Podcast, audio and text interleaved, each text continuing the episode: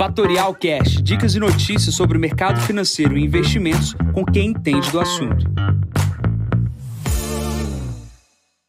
Bom dia, Jansen Costa, assessor de investimentos da Fatorial. Vamos para mais visão de mercado. Hoje é o número 375. Hoje é dia 8 de outubro, 7h35 da manhã. Mercados seguem com alta volatilidade. Espero que hoje seja um dia positivo. Começando aqui pela China.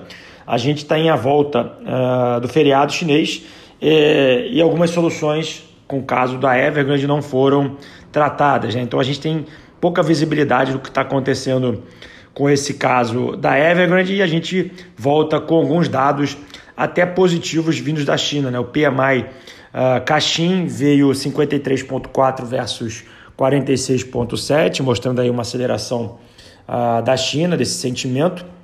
É, e obviamente o mercado olha para a China muito mais com, com, com, com o olhar do crescimento uh, menor chinês e como isso vai impactar o crescimento global. Tá? Porém, o dia de hoje, minério de ferro sobe 3%. Vamos entender como que vai se comportar a Vale do Rio Doce nessa retomada. Geralmente são dias de alta volatilidade para o campo positivo para a Vale do Rio Doce. Pulando para a Europa, a gente tem a situação da energia, né, o gás natural. A Rússia anunciou ontem que vai ajudar aumentando a produção, porém a gente precisa ficar de olho, pois uh, não está 100% endereçado essa solução de aumento da produção da Rússia. E a gente vai ter que acompanhar também como é que uh, o processo de liquidez uh, do mundo, que vai ser uh, pauta aí da, das, dos próximos meses, que são as retiradas dos estímulos, vai impactar o preço das commodities. Pulando aqui para os Estados Unidos, hoje é dia de payroll, sai às 9h30 da manhã, relatório de emprego nos Estados Unidos, e esse relatório ele é aguardado, dado que uma aceleração no mercado uh, de trabalho, dados também que saíram da ADP uh, essa semana, mostram que o mercado americano ele vem acelerando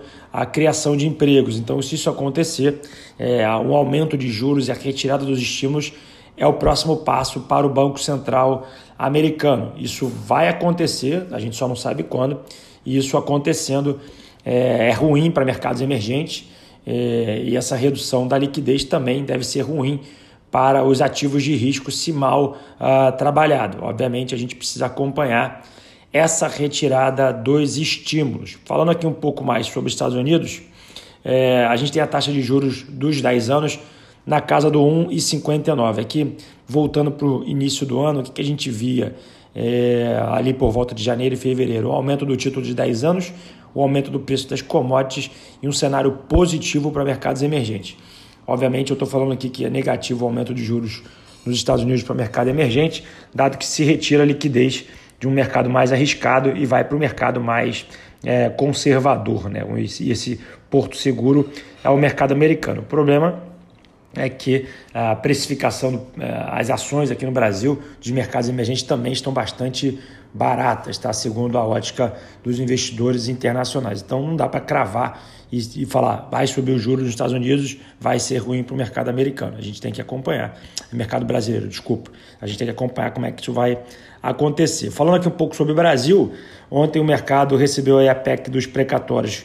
Não foi muito bem visto Tá? O mercado não gostou, volatilidade no Brasil deve continuar crescendo, mas é, chama atenção para alguns fatores importantes aqui. A gente está tendo uma reprecificação no mercado brasileiro, o mercado brasileiro voltou a casa ali dos 107, 108 mil pontos e parece ter feito um fundo, uh, minério de ferro subindo, petróleo subindo, isso melhora uh, sensivelmente aqui uh, o nosso IMAT e a gente tem que acompanhar como é que vai ser todo esse desenrolar da visibilidade eh, dos gastos públicos. Tá? Então, precisa se endereçar a situação de gastos públicos aqui no Brasil, precisa se reafirmar o teto dos gastos e precisa colocar uh, pontos, uh, pontos finais nessas disputas políticas sem uma visibilidade para os investidores. Ou seja, previsibilidade na questão fiscal do Brasil é um drive importante para solucionar uh, esse fluxo tão negativo aqui no Brasil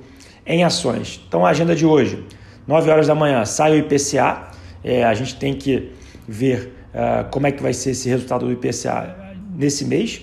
9 e meia da manhã, taxa de desemprego nos Estados Unidos. Meio-dia a gente tem fala do Paulo Guedes no evento do Itaú e às 14 horas a gente tem fala do Roberto Campos Neto também nesse evento do Itaú falando sobre o cenário. Nesse momento, S&P 500 4.391 pontos, sobe 0,15. O VIX estável na casa dos 20 pontos. Petróleo 82,65, sobe 0,87. Europa no campo estável. E o Bitcoin rompeu a casa dos 55 mil dólares, 55.291. Bom, vou ficando por aqui, desejando a todos um ótimo final de semana. Enquanto vocês na segunda-feira para mais um podcast. Bom dia a todos, ótimos negócios. Tchau, tchau. E esse foi mais um Fatorial Cash. Para mais novidades e dicas sobre o mercado financeiro e investimentos, siga Fatorial no Instagram, @fatorialinvest. Para conteúdos exclusivos, entre no nosso Telegram, Fatorial News Informa. Para saber mais sobre a Fatorial, visite o nosso site fatorialinvest.com.br.